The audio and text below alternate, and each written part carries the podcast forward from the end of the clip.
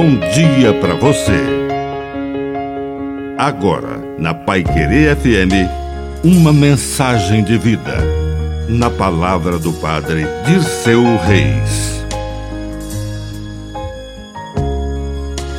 Renúncias. Toda escolha exige renúncia.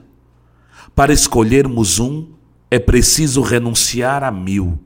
E muitas vezes, nosso coração quer tudo. Nossa boca quer todos aqueles alimentos. Nossos olhos praticam a cobiça.